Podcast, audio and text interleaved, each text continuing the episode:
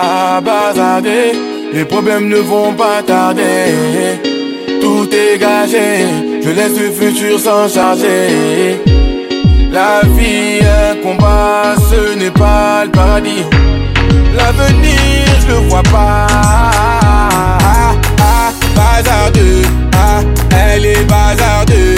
Ah, ah, bazardeux, ah, elle est bazardeux. Ah, ah, bazardeux, elle, elle est bazardeux. Ah, ah, bazardeux, elle, elle est bazardeux. Bazardeux,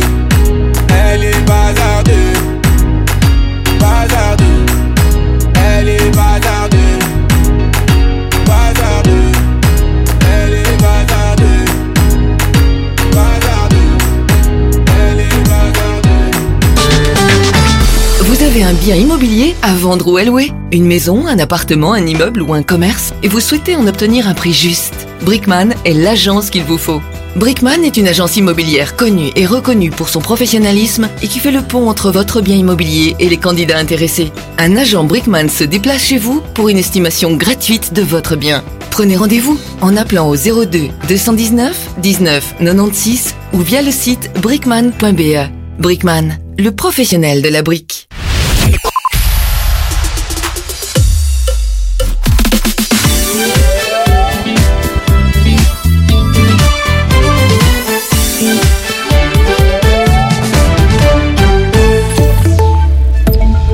Bonsoir à toutes et à tous. Mieux vaut éviter le secteur de l'échangeur de Dossou ce soir. Plusieurs colonnes de tracteurs d'agriculteurs en colère entraînent d'importantes perturbations sur l'autoroute 42 au hauteur de Namur et sur la E411 à proximité de l'échangeur. Point de rassemblement de centaines de tracteurs. Plusieurs tronçons de ces autoroutes sont fermés à la circulation. Une colonne de tracteurs est actuellement à l'arrêt sur la E411 vers Bruxelles, juste à l'entrée de l'échangeur de Dossou. La circulation est à l'arrêt. L'autoroute 411 est fermée à hauteur de la sortie 14 Bourges vers Bruxelles et à hauteur de la sortie 12 Aiguezé vers Luxembourg. Une autre colonne de tracteurs à l'arrêt à hauteur de l'échangeur de Dossou entraîne la fermeture de la chaussée vers la E42 en direction de Liège et vers la E411 en direction de Bruxelles et Luxembourg. Une autre action des agriculteurs est également annoncée aujourd'hui après 20h sur le 19 à Halle dans le Brabant flamand sur le ring qui mène à Bruxelles. La Fédération wallonne de l'agriculture, la foi qui a encadré ces derniers jours plusieurs actions d'agriculteurs en colère, a salué aujourd'hui de premières avancées après l'annonce par le ministre wallon de l'Agriculture, Willy Borsu, de la mise en place d'une task force consacrée à la problématique de la surcharge administrative qui écrase les agriculteurs. Mais la foi indique qu'elle continuera cette semaine à faire entendre ses autres revendications sur le terrain. L'actualité de ce dimanche, c'est aussi ce terrible crash d'un petit avion de tourisme ce matin à Spa, à proximité de l'aérodrome. L'accident a fait deux morts, le pilote né en 1992 et une autre personne. Les deux victimes sont allemandes. Le pilote aurait raté son atterrissage et aurait percuté une voiture vide qui se trouvait sur la route provoquant un incendie. Les faits se sont produits à une centaine de mètres de l'aérodrome. Les services de protection de l'environnement ont été envoyés sur place afin d'éviter la pollution des captages d'eau de Spa. L'aérodrome de Spa restera fermé jusqu'à demain matin. Football, un but de Brandon Baillet a permis à Eupen de signer un troisième succès à domicile 1-0 face à l'Antwerp lors de la 22e journée de championnat ce dimanche. Au classement, l'Antwerp est 6e et Eupen sort de la zone rouge et se hisse en 12e position. Un peu plus tôt dans l'après-midi, le derby limbourgeois entre Saint-Tron et Genk s'est terminé par un partage 1-1. Il reste deux matchs à jouer ce dimanche. Le premier, Anderlecht Union Saint-Gilloise, est en cours à 19h15. Le RWDM clôturera cette 22e journée de championnat par un déplacement à Malines. La météo, après cette belle journée lumineuse, davantage de nuages ce soir et cette nuit. Les minima se situeront entre moins 1 et plus 6 degrés dans les endroits plus exposés au vent ou dans les grandes villes. Fin de ces infos. Excellente soirée à toutes et à tous. Écoutez Arabelle sur le 106.8 FM et sur arabelle.fm. مستمعينا الكرام مرحبا بكم إلى حلقه جديده من البرنامج الرياضي الاسبوعي الشوط الثالث الذي ياتيكم كالمعتاد من اذاعه ارابيل ببروكسل ويرافقكم إدريس أعمو إضافة إلى ضيوف عبر الوطن العربي الأمر يتعلق ب الكابتن زكريا أيت المعطي الذي سيكون معنا من مدينة الريش المغربية الجميلة. وكذلك الناقد الرياضي عزيز البلغيتي. من تونس سيكون معنا نبيل بناني ناقد ومحلل رياضي. كما سيكون معنا من مصر أحمد صلاح مدرب في نادي الزمالك المصري. ونختم جولتنا عبر الوطن العربي من فلسطين العزيزة حيث سيكون معنا الصحفي والناقد الرياضي محمد عراقي. إذا مستمعينا الكرام حتى لا أطيل عليكم معنا الخط مباشرة من مدينة الريش المغربية الجميلة الكابتن زكريا أيت المعطي أهلا بك. أهلا بك أستاذ إدريس واهلا بالمستمعين الكرام عبر إذاعة أرابيل وعبر أيضا برنامجك الجميل والشيق الشوط الثالث. ونتمنى أن تكون إن شاء الله مداخلة قيمة. مرحبا. شكرا كابتن. اذا كما تعرف كابتن الأجواء ستتجه يوم الثلاثاء إلى ساحل العاج والمناسبة مباراة أسود الأطلس برسم دور ثمون نهائي أمام جنوب إفريقيا لكن قبل ذلك ما هو تقييمك لأداء أسود الأطلس في الدور الأول؟ أه حياك الله من جديد أستاذ إدريس وحيا الله المتابعين الكرام أعتقد على أن المنتخب الوطني المغربي في دور المجموعات أه، قدم مقابلة مقابلة شيقة ومقابلة ممتعة خصوصا نتحدث عن المقابلة الأولى أمام تنزانيا التي كانت بمثابة الشرارة الأولى من أجل إعادة الروح للشارع المغربي الذي ينتظر دائما الانتصارات المغربية بعد التوهج الذي حصده هناك بالديار القطريه في كأس العالم. ولكن صراحة كنا ننتظر أيضا أن تكون المواجهة الثانية أمام الكونغو الديمقراطية تكون بمثابه أيضا الشرارة الإيجابية والنجاعة الهجومية نعم. من أجل الانتصار الثالث لكن يعني وليد الركراكي والكونغو الديمقراطية كانت يعني مقابلة قيمة ومقابله كانت فيها تشنجات كانت مقابلة نعم. تكتيكية بامتياز ما جعل المغرب يخرج فيها بتعادل لكن المقابلة الأخيرة أيضا آه، وقعت فيها مجموعة من من التغييرات والمنتخب الحمد لله خرج فيها بانتصار مريح ويعني انتصار مريح. آه، أهله لكي يكون في صدارة المجموعة لكي يبقى في الملعب الذي يلعب فيه بسان بيدرو. وهو الأمر الإيجابي من أجل مواجهة جنوب إفريقيا الآن في الدور الثالث. وهي يعني أمور إيجابية للناخب الوطني وليد الركراكي الذي عاد الآن إلى نعم. الاحتياط بعد يعني بعد حصوله على التوقيف والعقوبة. لكن الحمد لله الأمور يعني تمشي تمشي على ما يرام. رفقة بن محمود ورفقة وليد الركراكي وكل الطاقم وكل العناصر هذا يعني ومن نعم. يمكن أن نضيفه أيضا اللحم. نعم. التي تجعل المنتخب الوطني المغربي يعني يقف يعني كاليد الواحده التي تصفق من أجل بلوغ مراتب عليا في هذه الادوار الطلائعية لدوري أبطال إفريقيا. اذا كابتن تتبعنا مباراتين برسم دور ثمون مباراة آه، أنغولا ناميبيا وكذلك مباراة آه، نيجيريا والكاميرون يعني تغيرت الأجواء من طبيعة الحال بأن لأكل مباراة ثمون هو آه، يعني تنتصر أو تخرج من المسابقة ليست هناك حسابات وأكيد أننا شفنا مباريات بتكتيكات جديدة أه توحي بأن دور ثمون سيكون يعني أه لن يكون سهلا ولن يكون يعني تواجد من أجل تنشيط البطولة فقط. شفنا منتخبات كبيرة عانت الأمرين مع منتخبات ربما كانت بالأمس القريب لا تعتبر يعني من المنتخبات الكبيرة. نعم وجب صراحة الكابتن في هذه الأدوار الآن دور ثمون النهائي. أن تكون الجدية نعم. تكون الفاعلية والمنتصر هو من يستحق الانتصار أكيد وما ذكرته وما ذكرته في مقابلة الأمس ما بين أنغولا والمنتخب الذي واجهه المنتخب النبيبي كانت أنغولا بمثابة يعني المنتخب القوي وعندما يعني عندما نعود إلى المقابلة شاهدنا بأن أنغولا يعني حصلت على بطاقه بطاقة حمراء نعم. لكن يعني في المقابلة كانت منظمة ولعبت بطريقة جميلة ولعبت أيضا بتكنيك يعني نعم. جميل جدا. حتى حتى المدرب ظل ظل في يعني يعتمد على الهجوم والضغط للناميبي لكن ناميبيا لم تستغل ذلك ذلك النقص العددي ما جعلها يعود عليها بالهدف. وفي وفي وفي تلك الأثناء حصل أيضا على على على يعني على نعم. البطاقه الحمراء. وبالتالي أنغولا استحقت صراحة أن تفوز على ناميبيا، ناميبيا لم تكن في الموعد. انغولا آه، بقوة بجدارة باستحقاق فازت عليها تكتيكيا وفنيا وأيضا بذهنيا. أه بالنسبة نتحدث عن نعم. نعم نتحدث أيضا إذا سمحت آه، تفضل. يعني إدريس نتحدث عن المقابلة الثانية التي كانت بين نيجيريا والكاميرون. هذه المقابلة التي كنت أنتظر صراحة بكل تواضع أن تكون يعني المقابلة القيمة المقابلة بمثابه أن تكون نهائي نهائي نعم. دوري أبطال نهائي مبكر. إفريقيا. نعم نهائي مبكر.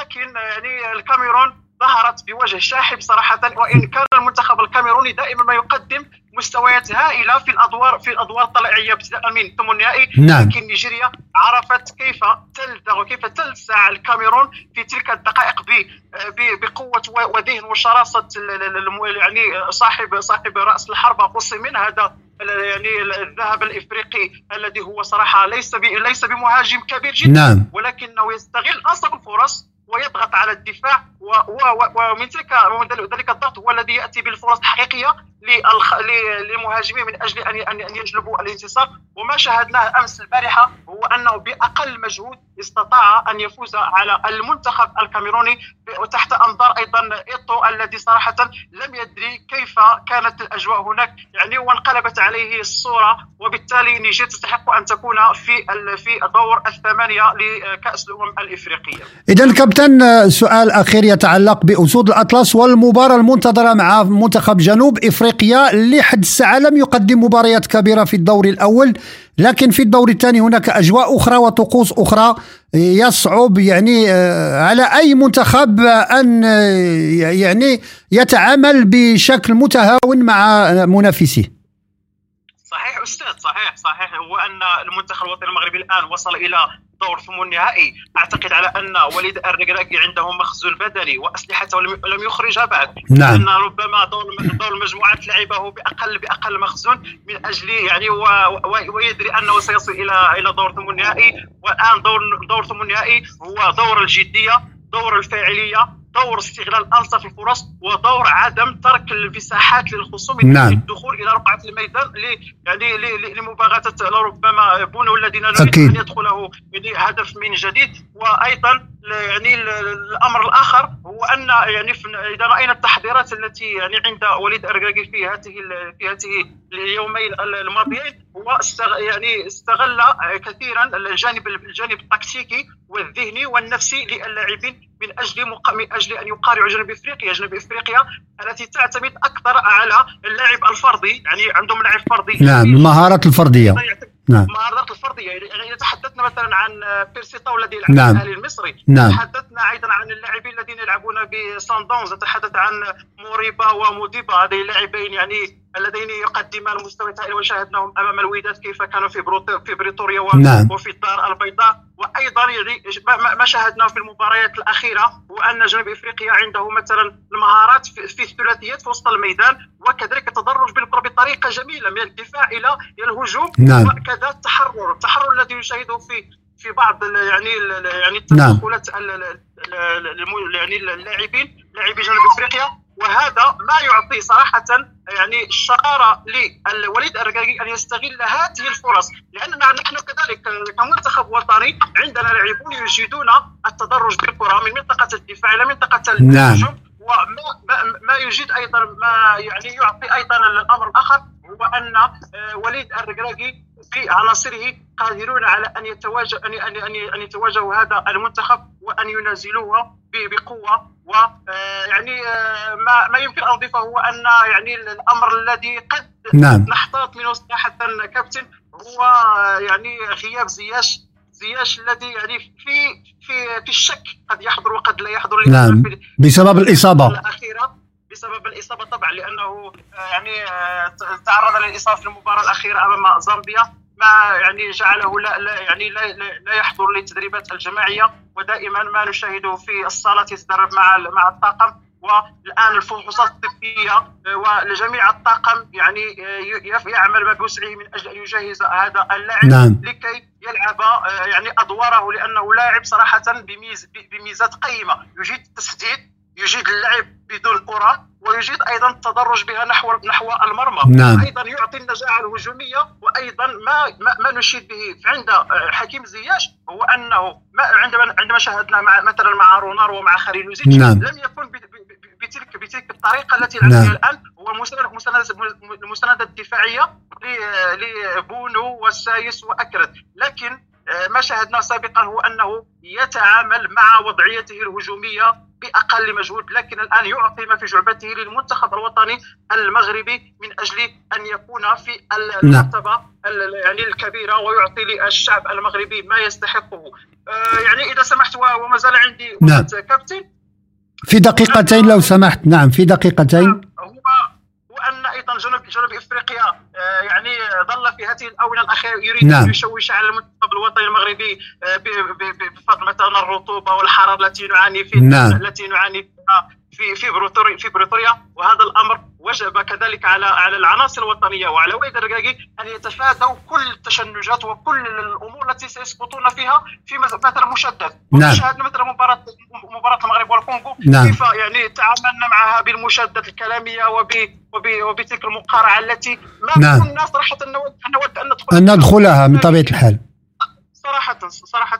وبالتالي الآن المباراة وبالتالي الآن مباراة المغرب وجنوب إفريقيا ستكون صراحة مباراة قوية. يعني وإذا أيضا عدنا إلى المواجهات ما بين المغرب وجنوب إفريقيا. فهناك عصر يعني مواجهات م- بينهما نعم. صار للمنتخب الوطني المغربي ثلاثة يعني صارت لجنوب إفريقيا وخمس تعادلات وهناك تقارب صراحة حتى حتى في النتائج نشاهد في النتائج. 2 1 أكيد. 1 0 0 0 وكذلك أيضا آخر مواجهة التي جمعت بينهم في تصفيات الكأس العالم انتهت لصالح جنوب إفريقيا وعلينا الآن أن نكون في المحك الحقيقي للفوز عليهم في هذه البطولة أه. التي نريد أن نفوز بها والتي غابت عنا لسنوات طوال طوال ونريد للمنتخب الوطني المغربي أن يكون في أوج عطائه لكي يكون آه يعني الفوز فوز مستحق وبواقعيه. إذا نتمنى ذلك كابتن زكريا أيت المعتل الذي كان معنا من مدينة الريش المغربية الجميلة نشكرك مرة أخرى بتواجدك معنا شكرا لك شكرا لك كابتن على هذه الكلمات الطيبة وشكرا أيضا لكل المستمعين وتحية أيضا لكل الكباتن الذين سيحضرون معك في هذه. الدقائق الجميلة وإن شاء الله نكون في الموعد دائما وتحية طيبة لكم إذا مستمعينا الكرام تتبعتم معنا مداخلة للكابتن زكريا أيت المعطي ناقد ومحلل رياضي الذي كان معنا من مدينة الريش المغربية الجميلة في الجنوب المغربي إذا قبل أن نواصل معكم بقية الفقرات نمر اللحظة إلى استراحة غنائية ثم نعود لنواصل. ابقوا معنا. راني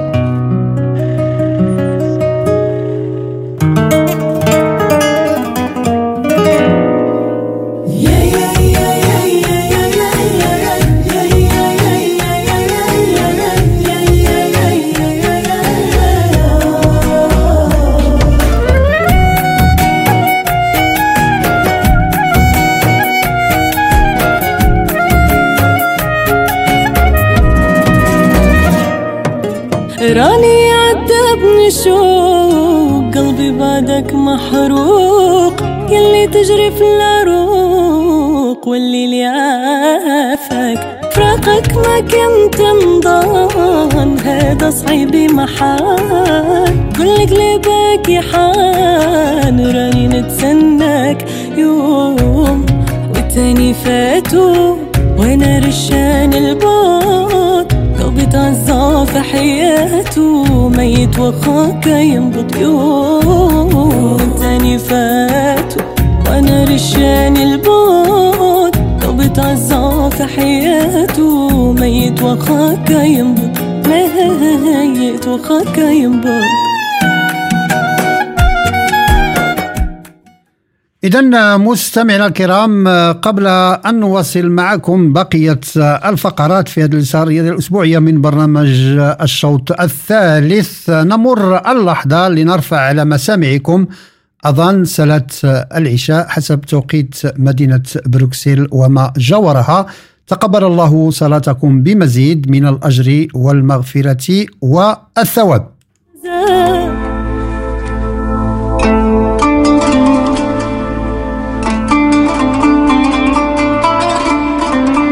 حان الآن موعد أذان صلاة العشاء حسب توقيت مدينة بروكسل والضواحي الله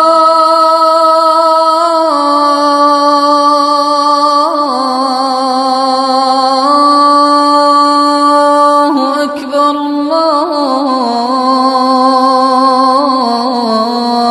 الله أكبر الله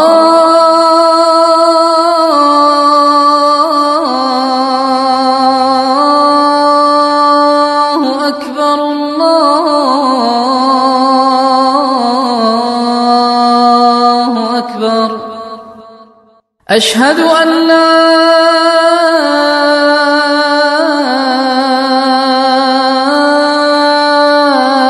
إله إلا الله.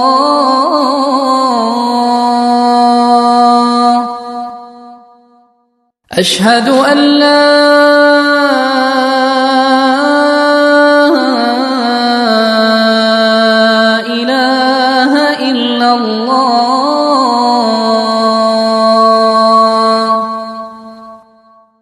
أشهد أن محمد رسول الله.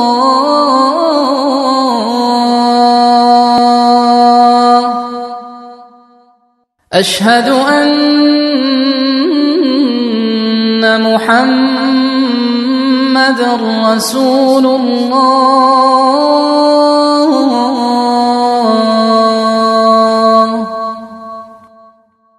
حي على الصلاة.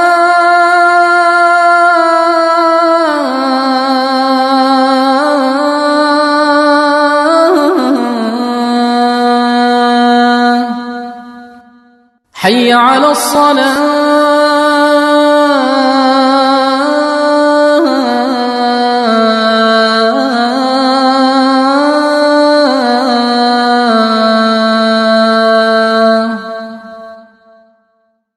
حي على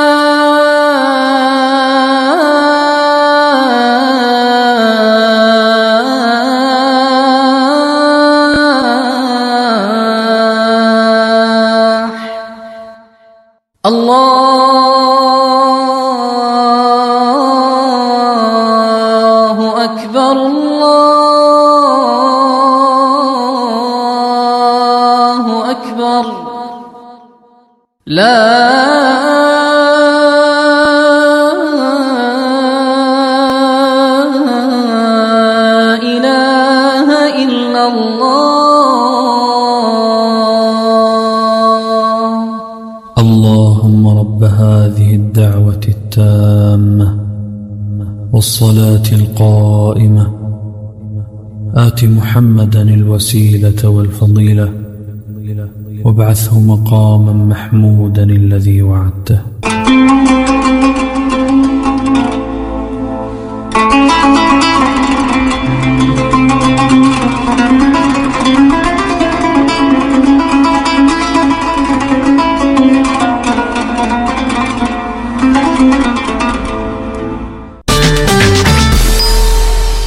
Bonjour, je suis à la recherche d'une déco tendance et épurée pour mon événement. Alors par contre attention, je veux de la qualité et une personne de confiance pour m'orienter.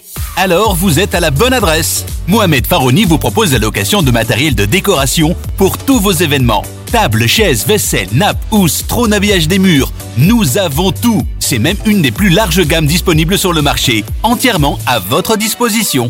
Farouni Event, le nom à retenir pour faire de votre événement un moment unique. Visitez notre site www.farouni.com location ou dans notre showroom au 101 rue de Bonne à 1080 Molenbeek dans la splendide salle royale. En tant que maman, c'est un vrai challenge de se rappeler des goûts de chacun. Moi, j'achète les sauces Belzina. Ils proposent une large variété de sauces. Ça permet de varier les goûts et toute la famille y trouve son compte. Les sauces Belzina, la saveur authentique. Ce soir, chérie, c'est moi qui cuisine. Chérie, tu nous prépares quoi On part sur ma spécialité, la purée de pois cassés. On mange sain, on mange beau grain. Les légumes secs beau grain, la saveur authentique. Écoutez Arabelle sur le 106.8 FM et sur arabelle.fm. إذا مستمعينا الكرام مرحبا بكم من جديد ولمن التحق للاستماع إلينا أنتم في تتبع البرنامج الرياضي الأسبوعي الشوط الثالث الذي يأتيكم كما المعتاد من إذاعة أرابيل ويرافقكم إدريس أعمو. وحتى لا أطيل عليكم وكما سلف الذكر معنا الخط من المغرب الكابتن عزيز البلغيتي ناقد ومحلل رياضي أهلا بك كابتن. إدريس واهلا وسهلا بالمستمعين الكرام على ارابيل الراديو من بروكسل من بلجيكا. سعداء باستضافتك كابتن. وأنا كذلك كابتن الغالي كابتن إدريس. اذا السي عزيز من طبيعة الحال الأجواء ديال المونديال الإفريقي دخل مرحلة الإثارة والتشويق من بوابة دور ثمون النهائي. الدور الأول كانت المنتخبات تتبارى على الصف الأول أو الثاني المؤهل إلى الدور الثاني. كانت هناك حسابات في ثلاث مباريات. الآن يدخل مرحلة الإقصاء المباشر والمنتخب المغربي طرف هذه المعادلة بحيث تنتظره مقابلة قوية أمام منتخب جنوب إفريقيا. ادريس هي طبعا دخلنا مرحلة آه، الحسم مرحلة حاسمة طبعا هي نعم. دور خروج المغلوب دور الثمن النهائي يعني الآن نحن أمام على بعد خطوات فقط من الوصول إلى المباراة النهائية بإذن الله بالنسبة للمنتخب المغربي رابع العالم أمام البافانا بافانا هذا المنتخب الجنوب إفريقي الذي لا يقل أهمية عن باقي المنتخبات المرشحة للذهاب بعيدا في هذا الكان كان مونديال الإفريقي مونديال كوت ديفوار 2023 يعني بالنظر إلى المعطيات ال ال نعم. بالرجوع إلى دور المجموعات كابتن دريس يعني آه نستنتج أن المنتخب الوطني المغربي طبعا تألق واستفاد من عدة دروس واستخلص عدة عدة دروس نعم. بالنسبة لي خصوصا في المباراة الثانية أمام منتخب الكونغو الديمقراطية. طبعا آه تصدر المجموعة بسبع نقاط وبالتالي تمكن من اللعب بأريحية البقاء على ملعبه بسان بيدرو في نفس المدينة ونفس الملعب واعتاد على تلك الظروف وأخذ أكثر من الراحة آه، بالنسبة بالنظر إلى باقي المنتخبات. جنوب أفريقيا الذي وصل تقريبا اليوم أو بالأمس وصل إلى سان بيدرو.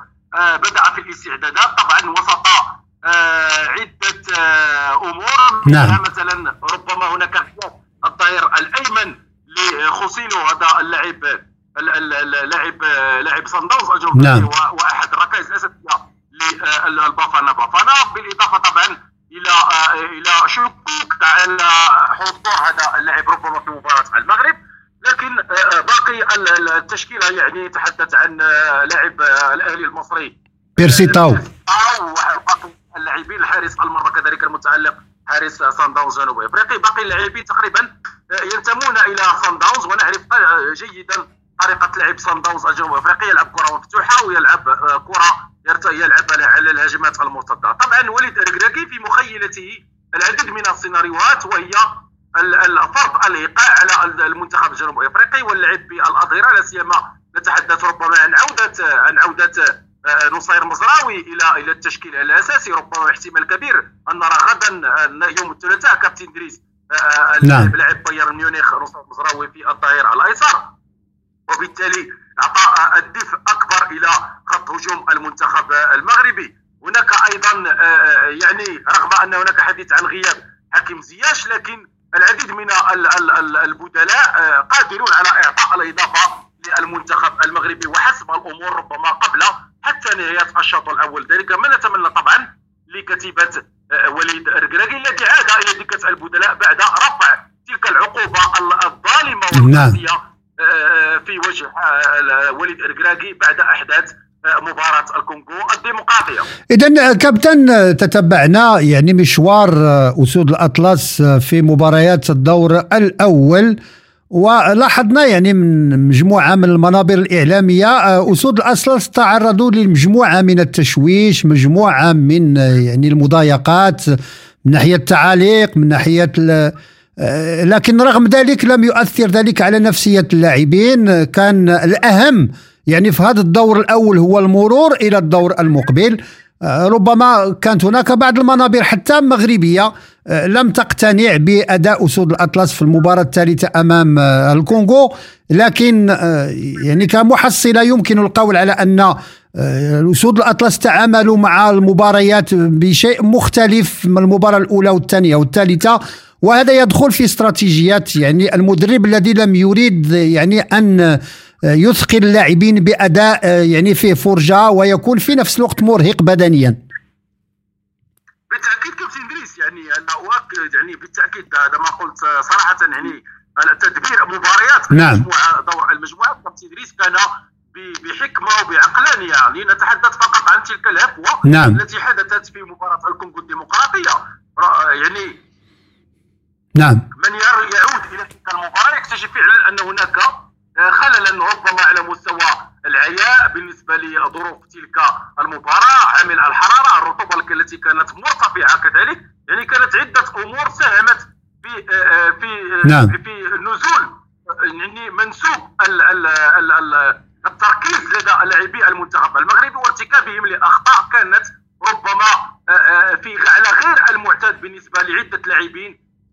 بالنسبة للدفاع وخط وسط الميدان وحتى على مستوى تضييع عدة فرص على مستوى خط الهجوم وذلك ما استغله لاعبو المنتخب منتخب الكونغو الديمقراطي. يعني مباراة كانت فقط ل آه، كانت آه، ربما آه، يعني ممكن نعتبرها زلزلة أو رشه إيجابية للمنتخب المغربي للعودة إلى وضع الأرجل على الأرض وللعب بأكثر واقعية واللعب بنجاح نعم. أكثر. ذلك ما حدث في المباراة الثالثة كابتن دريس امام المنتخب الزامبي طبعا رجعنا إلى التهديف بتسجيل حكيم زياش لذلك الهدف لكن مع اضاعه العديد من الأهداف كل تلك الأمور كابتن دريس الآن في عدد الماضي والآن اللاعبون يعرفون جيدا ما معنى أن تدخل لدور ال- الخروج المغلوب نعم. لديهم تجارب خصوصا تلك التجربة الرائعة على مستوى كأس العالم ومقارعة والفوز على على منتخبات كبيرة وكبيرة جدا نعم. من آه، آه، أمثال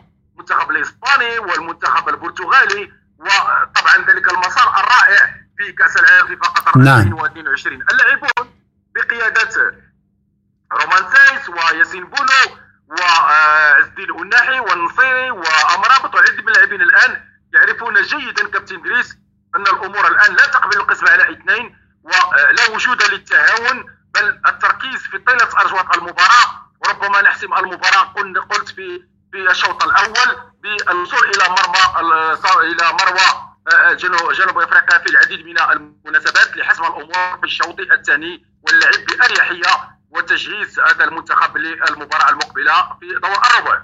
إذا ذلك ما نتمناه كابتن عزيز البلغيتي الذي سنتواصل معك طيلة هذا المشوار لأسود الأطلس. نشكرك مرة أخرى كابتن بتواجدك معنا. الشكر لك- الشكر موصول لك كابتن الغالي كابتن دريس وللزملاء في القسم الرياضي لأرابي الراديو من بلجيكا وكامل التوفيق لوصول الأطلس أمام البفانا بفانا يوم الثلاثاء المقبل. ذلك ما نتمناه كابتن آه، قلوبنا مع أسود الأطلس في مباراة مع جنوب إفريقيا. إذا مستمعينا الكرام قبل أن نمر إلى استراحة غنائية أذكركم بالمباريات التي جرت برسم دور ثمن النهائي فبالأمس جرت مباراتين. منتخب أنغولا تفوق على ناميبيا بثلاث إصابات لصفر ومنتخب نيجيريا فاز على المنتخب الكاميروني بإصابتين لصفر. وفي هذه الأثناء تجرى مباراة بين منتخبي غينيا الاستوائية وغينيا إلى حدود الدقيقة الخامسة والسبعين من آه، وقت المباراة. النتيجة آه، صفر لمثله. وتتوجه أنظار آه، عشاق المستديرة وكذلك الجماهير العربية مساء اليوم إلى مباراة منتخب الفراعنة المنتخب المصري الذي سيواجه منتخب الكونغو. المنتخب المصري الذي لم يقدم يعني مستوى كبير كما عاهدناه في مباريات الدور الأول لكن منتخب المصري في قدرته وفي جعبته أشياء يمكن أن يكذب بها كل تكهنات في مرحلة ثمون النهائي خاصة وأن المنتخب المصري يتربع على لائحة المنتخبات الأكثر تتويجا باللقب الإفريقي الغالي. إذا مستمعينا الكرام نمر لحظه إلى استراحة غنائية ثم نعود لنواصل ابقوا معنا.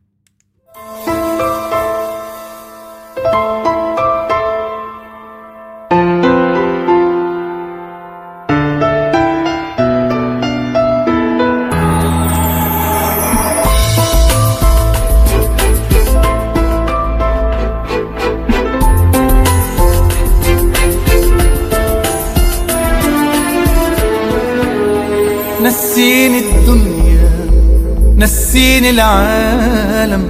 دوبني حبيبي وسيبني أقول لك أحلى كلام.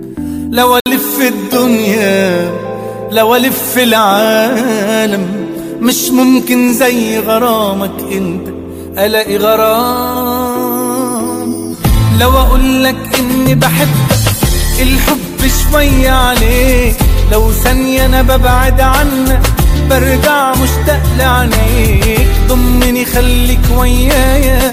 دوبني ودوب في هوايا تعال نعيش أجمل أيام.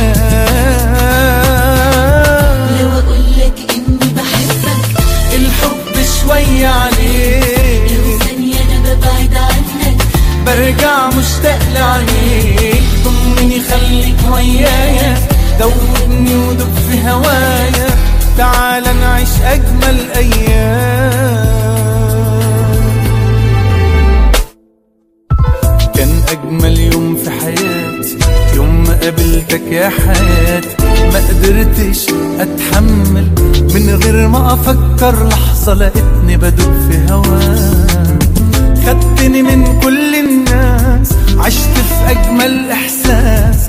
ونسيت يا حبيبي الدنيا معاك. آه. لو أقولك إني بحبك. الحب شوية عليك. أنا ببعد عنك. برجع مشتاق لعينيك. ضمني خليك ويايا دوبني ودوب في هواك. تعال نعيش أجمل أيام.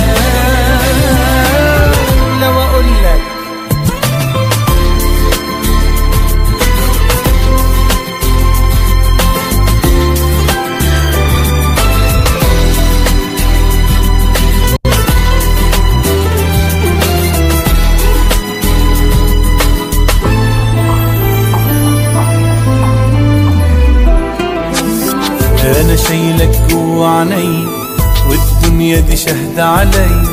أنا جنبك وبحبك مش ممكن أقدر أنا يا حبيبي في يوم أنساك. بتمنى العمر يطول وأفضل أحبك على طول. ده أنا يا ما حلمت أكون وياك. آه. لو أقول لك إني بحبك الحب شوية عليك. ببعد عنك برجع مشتاق لعينيك ضمني خليك ويايا دوبني ودوب في هواك. تعال نعيش أجمل أيام. لو أقول لك إني بحبك الحب شوية عليك. أنا ببعد عنك برجع مشتاق ضمني خليك ويايا دوبني ودوب في هوايا وتعال نعيش أجمل أيام. لو أقول لك إني بحبك الحب شوية عليك ثانية أنا ببعد عنك برجع مشتاق لعينيك. ضمني خليك ويايا دوبني ودوب هوايا تعال نعيش أجمل أيام.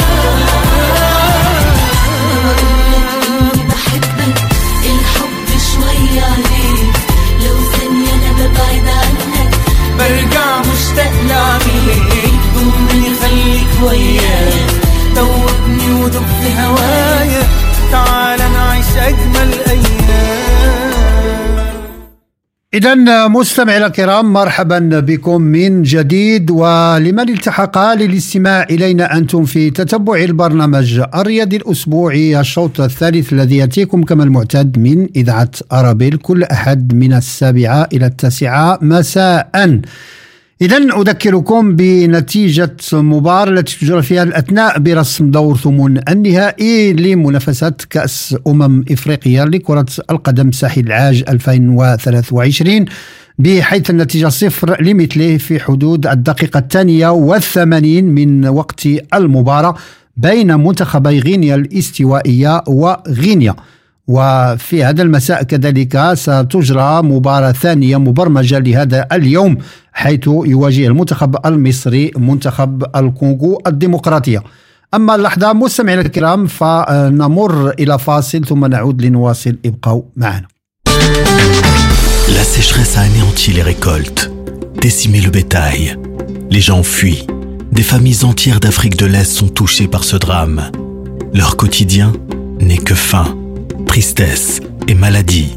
En quête d'espoir, les regards ne cherchent que l'essentiel, nourriture et eau. Dès aujourd'hui, faites un don et sauvez des vies. Plus d'infos sur notre site www.karama-solidarity.be ou au 02 219 81 84.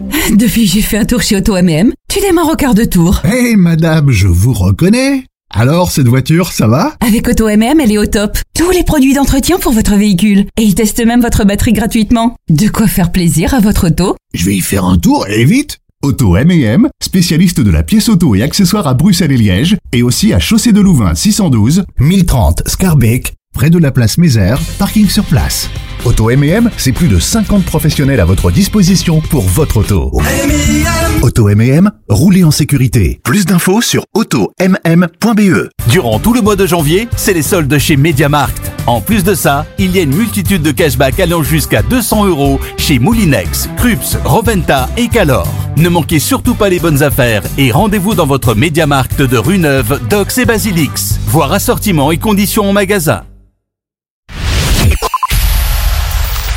تطبيقات أرابيل متوفرة على Google Play و App Store.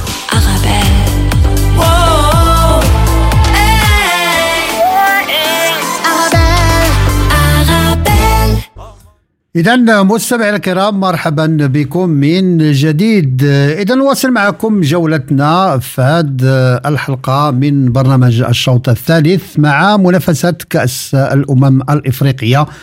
حيث كما سبق الذكر دخلت مرحلة الحسم من بوابة دور ثمون النهائي.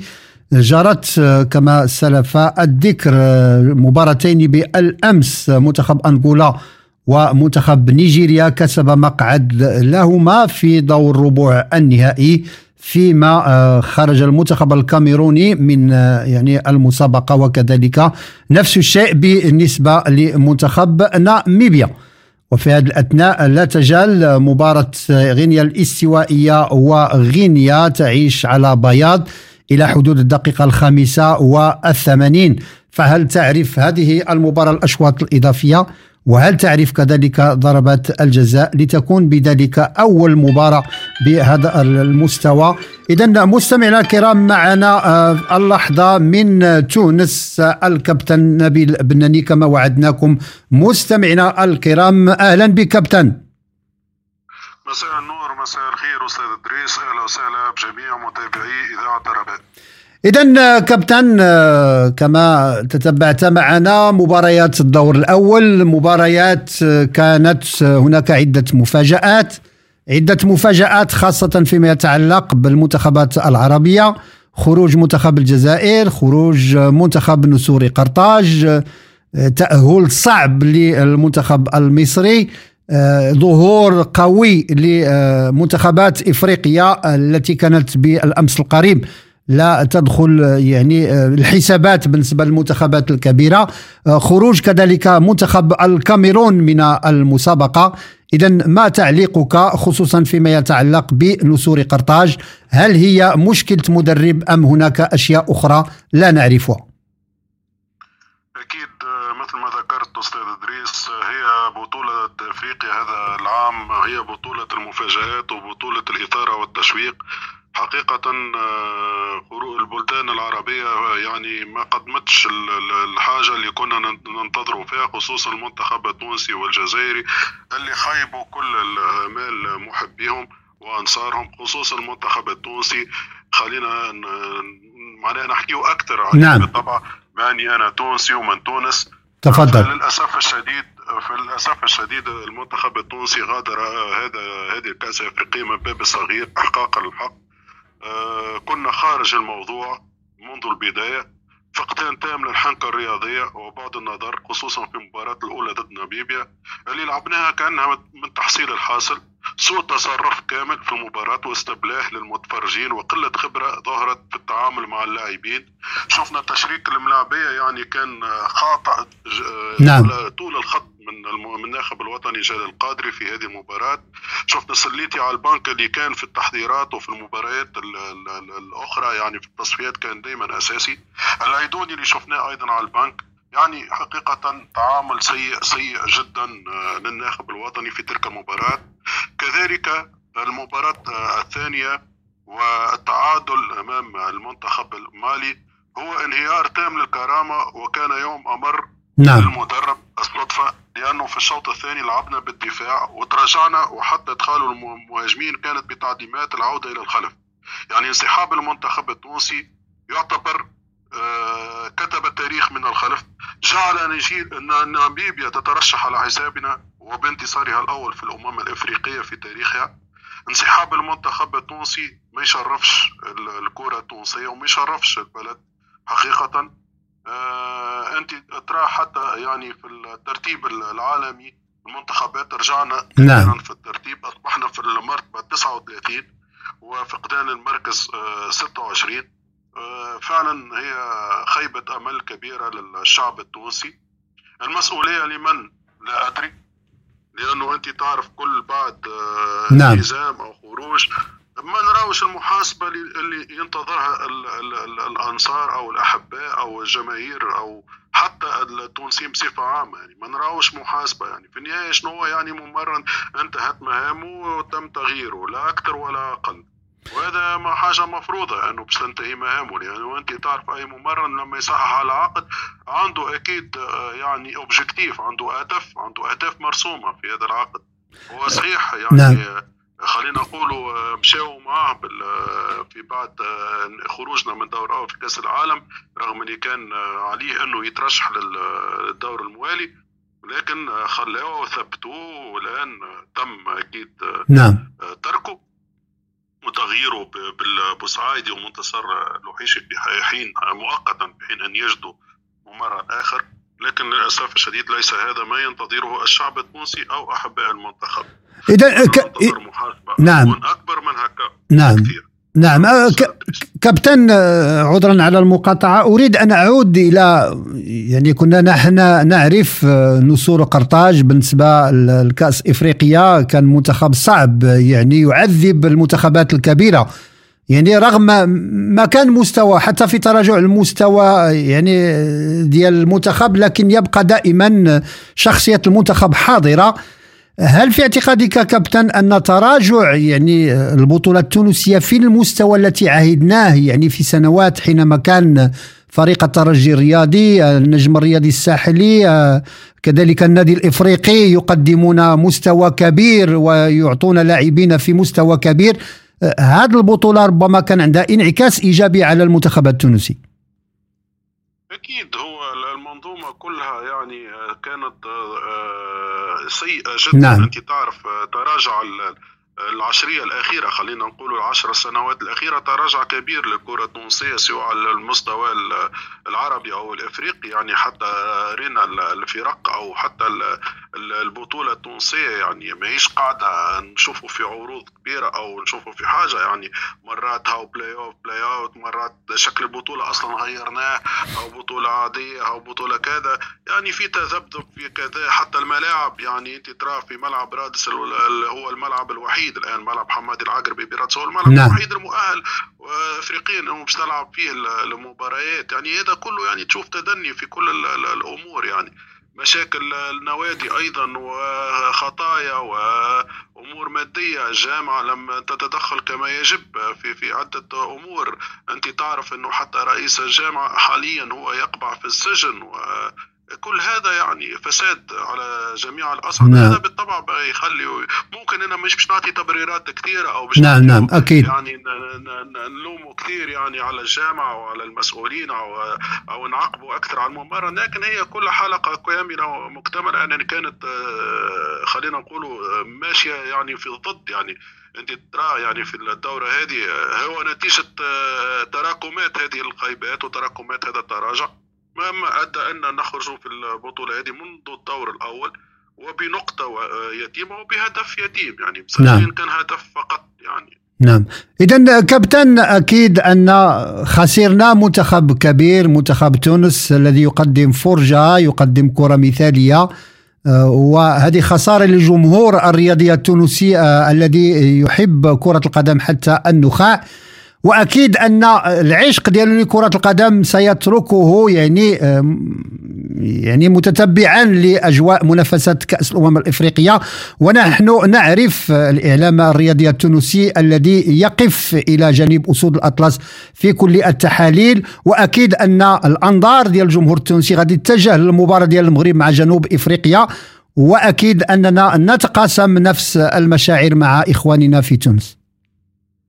المنتخب المغربي هو منتخب مغاربي وأكيد منتخب الشقيق منتخب أكيد لنا كل الأخوة والمحبة ليه أكيد كل الأحباء وكل المتفرجين أو متابعي الكرة في تونس أكيد كنا متضامنين مع المنتخب أسود الأطلس المنتخب الذي شرفنا في نهايات كأس العالم ودخوله للمربع الذهبي وهي سابقة وأولى نعم. لل- للمنتخبات العربية أو الإفريقية. فلذلك نحن لازم نرفع القبة على هذا المنتخب. هذا المنتخب اللي أكيد ننتظر منه الكثير في هذه الكأس الإفريقية اللي أكيد فما برشا يقولوا هل ينجح المنتخب المغربي في هذه المغامرة الإفريقية بعد ما نعم. شفنا الأداء الجيد نعم. في كأس العالم هذا أكيد آه، عاطي خلينا نقول ضغط شوية نعم. زايد أكيد. على لعيبة المنتخب المغربي وكذلك مباراته ضد جنوب أفريقيا هي مباراة ثأرية للمنت- للمنتخب التونسي راهو بين قوسين يعني نعم. هو المنتخب التونسي يعني أو حتى عشاق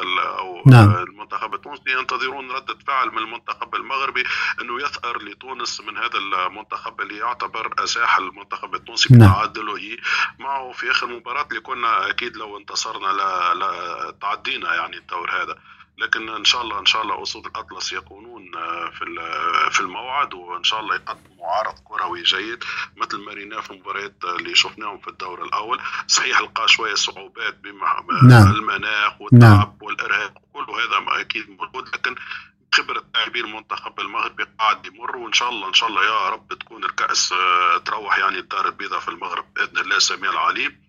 هذا ما ينتظره كل عشاق الكرة العربية والإفريقية لأنه حقيقة منتخب آه، كما قلت لك شرفنا في كأس العالم. ننتظر منه هدية الآن وهي كأس دل- الله يهديها لكل العرب. يا رب. ذلك ما نتمنى كابتن أعود إلى يعني هذه النسخة من كأس أمم إفريقيا بساحل العاج. يمكن اعتبارها نسخة المفاجآت خاصة أنه تم اعتماد نظام جديد يتعلق بترشح أربع منتخبات اللي كتحتل المركز الثالث يعني أحسن يعني مركز ثالث. ورغم ذلك شفنا منتخبات كبيرة خرجت من الدور الأول. يعني هل هذا يعتبر يعني استفاقة أو تغير في الخريطة الكروية بالقارة السمراء. أكيد هي استفاقة خصوصا شفنا المنتخب آه، الرأس الأخضر ما قدمه نعم، أكيد. من مباريات نجاح وشفنا كذلك منتخب غينيا الاستوائية هذم يعني زوز منتخبات أنا اعتبرتهم مفاجأة في هذه الدورة. شفنا كذلك منتخب الكونغو الديمقراطية الذي سيباري أكيد المنتخب المصري. وشفنا حتى ترشح المنتخب المصري يعني بثلاثة نقاط بعجوبة. بصعوبة نعم. صعوبة كبيرة يعني بثلاثة تعادلات منتخب مصر مر آه لولا الحظ لكان أيضا هو انسحب مثله مثل المنتخب الجزائري للمرة الثانية المنتخب الجزائري نعم. يغادر الدور الأول وهي أيضا نقطة استفهام كبيرة لهذا المنتخب ولجمال بالماضي نعم. اللي أكيد تمت إقالته بعد هذه الدورة لأنه منتخب الجزائر لو باش نحكيو عليه حتى ب... نعم. يعني آه، مش باش نكثروا أكيد لكن نعم. باش نقولوا حاجة بركة إنه المنتخب الجزائري قعد في 2019 خلينا نقولوا آه، بالماضي آه، يعني خلينا نسقط 2019 نعم. شفناها في الدورة ال- الفارطة شفناها في الدورة هذه ما عادش تعطي يعني أنت أكيد لازم التجديد لازم التغيير نعم. حفظ يعني لاعب المنتخب الجزائري و- واصبح مدروس ومحفوظ من كل المنتخبات نعم. المنافسة يعني كان عليه أن يغير كل شيء يعني في المنتخب الجزائري وجمال بالماضي أعطى وما عادش يقدر يزيد. يعطي أكثر من يعطاه في القاهرة لما توج المنتخب الجزائري بالكاس الافريقيه نعم أكيد. كما قلت أنت هي آه، خلينا نقول بطولة المفاجآت حتى تأهل كوت ديفوار مفاجأة. نعم. يعني بعد ما شفنا المردود الهزيل للمنتخب الإيفواري يتأهل. بصعوبة. لكن سيباري أكيد المنتخب السنغالي في مباراة خليني نقول لك صعبة صعبة. صعبة جدا. نعم. وشفنا حتى المنتخب الكاميروني اللي قلت دي انسحب انسحب انسحاب نعم. واضح وصريح أمام المنتخب النيجيري. المنتخب النيجيري اللي آه، خلينا نقولوا آه، صحيح هو ماهوش مفاجأة أنه تأهل. لكن آه، الثوب اللي رينا فيه المنتخب النيجيري خصوصا في المباراة الأخيرة ضد المنتخب الكاميروني كشر عن أنيابه وظهر آه، خلينا نقولوا آه، في لعب في لعب يعني نعم. المنتخب النيجيري في هذه المباراة شفنا لعب شفنا فرجة شفنا يعني رسوم تكتيكية آه، طيبة من هذا المنتخب في بوادر أنه يخلي هالمنتخب هذا آه، تقريبا فما برشا ترشيحات انه يكون في المربع ده إذا كابتن نبيل بناني ناقد ومحلل رياضي كنت معنا من تونس. نشكرك مرة أخرى بتواجدك معنا. العفو أستاذ إدريس وإن شاء الله لقاءنا بإذن الله الاحد القادم. شكرا لك كابتن. إذا مستمعينا الكرام تتبعتم معنا مداخلة الكابتن نبيل بناني ناقد ومحلل رياضي من تونس. نمر اللحظة إلى استراحة غنائية ثم نعود لنواصل. ابقوا معنا.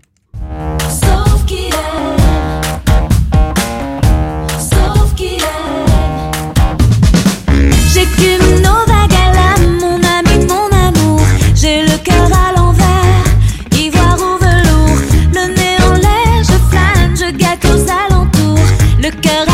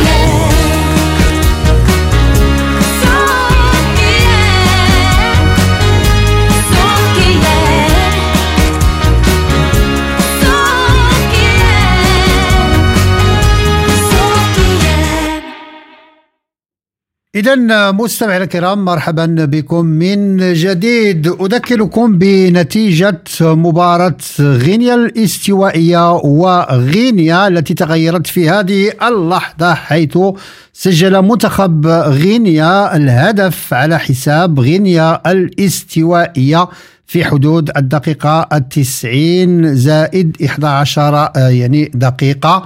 لا تزال المباراة جارية. وتستمر المفاجآت من طبيعة الحال في هذا العرس الرياضي الإفريقي الكبير إذا مستمعينا الكرام نمر لحظة إلى فاصل ثم نعود لنواصل ابقوا معنا Vous avez un bien immobilier à vendre ou à louer Une maison, un appartement, un immeuble ou un commerce Et vous souhaitez en obtenir un prix juste Brickman est l'agence qu'il vous faut.